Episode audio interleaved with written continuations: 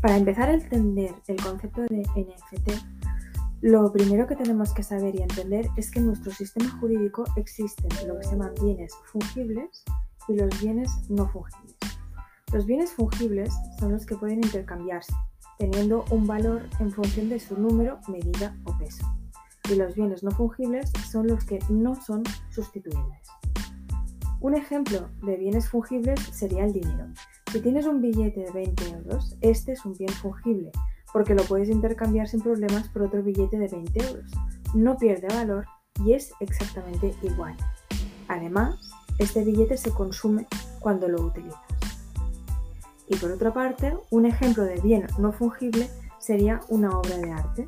Si tienes un cuadro en casa, este no se consume al utilizarse y tampoco puede ser sustituido por otro cuadro. Una obra de arte no es equivalente a otra y por lo tanto no se pueden simplemente intercambiar, como pasa con un billete de 20 euros. Dicho esto, las siglas de NFT significan Non-Fungible Token, un token no fungible. Los tokens son unidades de valor que se le asignan a un modelo de negocio, como por ejemplo el de las criptomonedas. Y es que los NFT tienen una relación estrecha con las criptomonedas, por lo menos tecnológicamente, aunque al final son opuestos, porque un Bitcoin es un bien fungible y un NFT es un bien no fungible, pero en esencia son como las dos caras de una misma moneda tecnológica. Para que lo entiendas bien, podemos pensar en las criptomonedas como una reserva de valor, algo parecido al oro. Puedes comprar y puedes vender oro, y cuando el número de compradores aumenta, el precio sube, y luego baja cuando este número de compradores disminuye. Es un comportamiento igual al de las criptomonedas. Pero el oro, al final, es oro y puedes cambiar una pepita de oro por otra sin problema. Sin embargo, hay otros bienes hechos en oro que tienen también un valor, pero son únicos y ese hecho marca la diferencia y les da otro tipo de valor. Al igual que ese valor hecho con oro o una obra de arte, los NFTs son activos únicos que no se pueden modificar ni intercambiar por otro que tenga el mismo valor, ya que no hay dos NFT que sean equivalentes, igual que no hay dos cuadros que también los sean. Por lo tanto, puedes pensar en un NFT como si fuera una gran obra de arte, como la Gioconda de Da Vinci. Solo hay una Gioconda y está en una galería de arte concreta. Si la quieres, solo puedes comprar la original en el caso de que estuviera a la venta. También podrías hacerte con una copia, pero tendría otro valor porque no sería la original. Pues eso exactamente es lo que hace el NFT, pero de forma digital.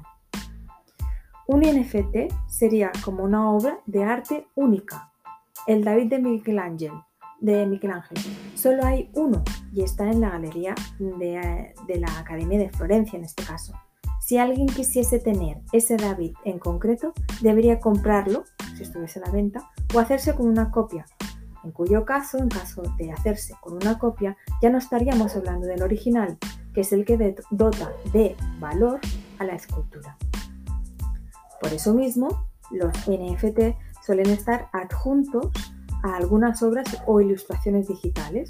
Su precio es realmente el que la gente le quiera dar y ahora que están en un pico de popularidad, podemos encontrarnos con que hay gente que paga hasta 260.000 euros por el dibujo de una roca, adjunto a una NFT, como se ha registrado que ha pasado.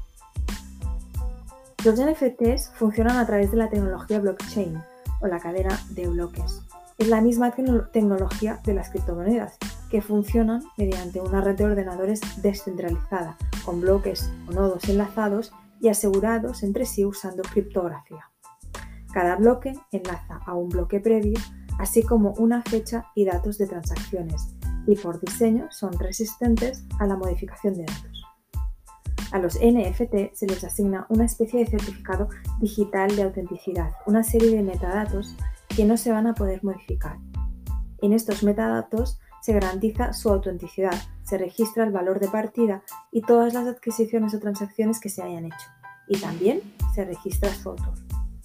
Esto quiere decir que si compras un contenido digital tokenizado con NFT, en todo momento siempre habrá constancia del primer valor que tenía y de por cuánto lo has comprado. Es como cuando compras un cuadro y se lleva un registro de por dónde se mueve y de por cuánto se vende. Por lo general, la mayoría de tokens o NFT suelen estar basados en los estándares de la red de Ethereum y de su cadena de bloques. Gracias a, utilizar una tecnología conocida y popular, es sencillo operar con ellos para comprarlos y venderlos, utilizando determinados monederos digitales que también trabajan con Ethereum. Sin embargo, estamos hablando de obras únicas, por lo que no hay una compra-venta activa como ocurre en el caso de las monedas digitales. Y seguramente os preguntaréis, ¿por qué compra la gente los NFTs? Si los NFT no se pueden comprar y vender tan fácil como los Bitcoin, entonces ¿por qué la gente los compra y se gasta tanto dinero en ellos? Pues es sencillo, porque creen que su valor va a aumentar con el tiempo y luego podrán venderlo por más dinero. Nadie se gasta 260.000 euros por el dibujo de una roca, porque le gusten los dibujos de rocas precisamente, porque los puede tener gratis, sino por el valor que tiene ese dibujo concreto al ser un NFT. La idea, por lo tanto, es que si me compro un NFT por 100.000 euros, en un futuro pueda revenderlo por más dinero. Es un activo único y lo que en teoría eh, le da precisamente un valor eh, especial es que no existe otro igual. Muchas gracias por vuestra atención, espero que esto os haya servido para coger eh, buenas ideas sobre lo que es el concepto del NFT y también para animaros a, pensar en, este activo como, como un posible, una posible vía de inversión. Un saludo, muchas gracias y hasta el próximo podcast.